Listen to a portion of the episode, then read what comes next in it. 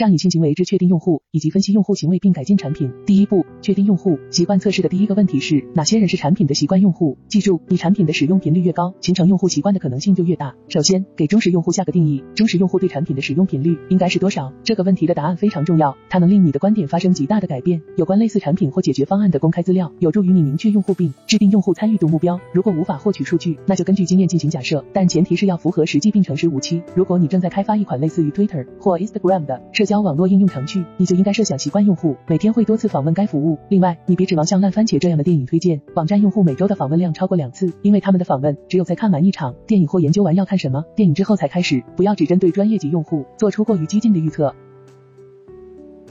据此调整普通用户和你的产品进行互动的频率，搞清楚用户对你产品的使用频率应该是多少之后，要深入钻研这些数字，确定有多少以及哪些类型的用户满足这一条件。最佳做法是利用人口特性分析对用户行为在未来产品迭代过程中所发生的变化进行测量。第二步，分析用户行为，需要你已确定了一些满足习惯用户标准的用户，可是多少用户才算够呢？我的经验是百分之五，虽然活跃用户的比例应该比这一数字高得多才能维持业务，但百分之五是一个很好的基本标准。如果至少有百分之五的用户认为你产品的价值还不够大，他们对产品的使用频率没有达到你的预期，那你就麻烦了。要么是你对用户判断有误，要么是你的产品需要重新设计。如果超过了百分之五这一数字，而且你也确定了自己的习惯用户，那么下一步就是分析用户在使用产品过程中的一系列行为，搞清楚产品吸引他们的原因是什么。不同用户和产品进行互动的方式略有不同，即使是一个标准的用户流，他们使用产品的方式也会带有各自独特的印记。用户行为有助于建立一种可识别的用户模式，例如用户的来源、用户注册时所做的决定、使用该服务的用户好友数量。要对用户数据进行筛选，以确定是否存在相似之处。你要找到一条习惯路径及你最忠实的用户共同具有的一系列相似行为。例如，在其成立初期，Twitter 发现，只要新用户关注的其他用户人数达到三十，即可达到一个临界点，极大地增加他们今后继续使用网站的可能性。每款产品的忠实用户都有一套不同的行为模式，只要找到了习惯路径，就可以确定哪些行为对培养忠实用户至关重要，从而改进产品体验，以鼓励这种行为。第三步，改进产品。有了新的见解之后，注意力应重新回到产品上，要想办法推动新用户朝忠实用户所采取的习惯路径前进。这一过程可能包含注册渠道更新、内容变更、功能去除或现有功能增强。Twitter 从注册渠道更新这一方式中获得启发，对其加关注流程进行了改进，鼓励新用户即可关注其他用户。习惯测试是一个可利用每一项新功能和产品迭代加以实施的持续不断的过程。按用户的共同特点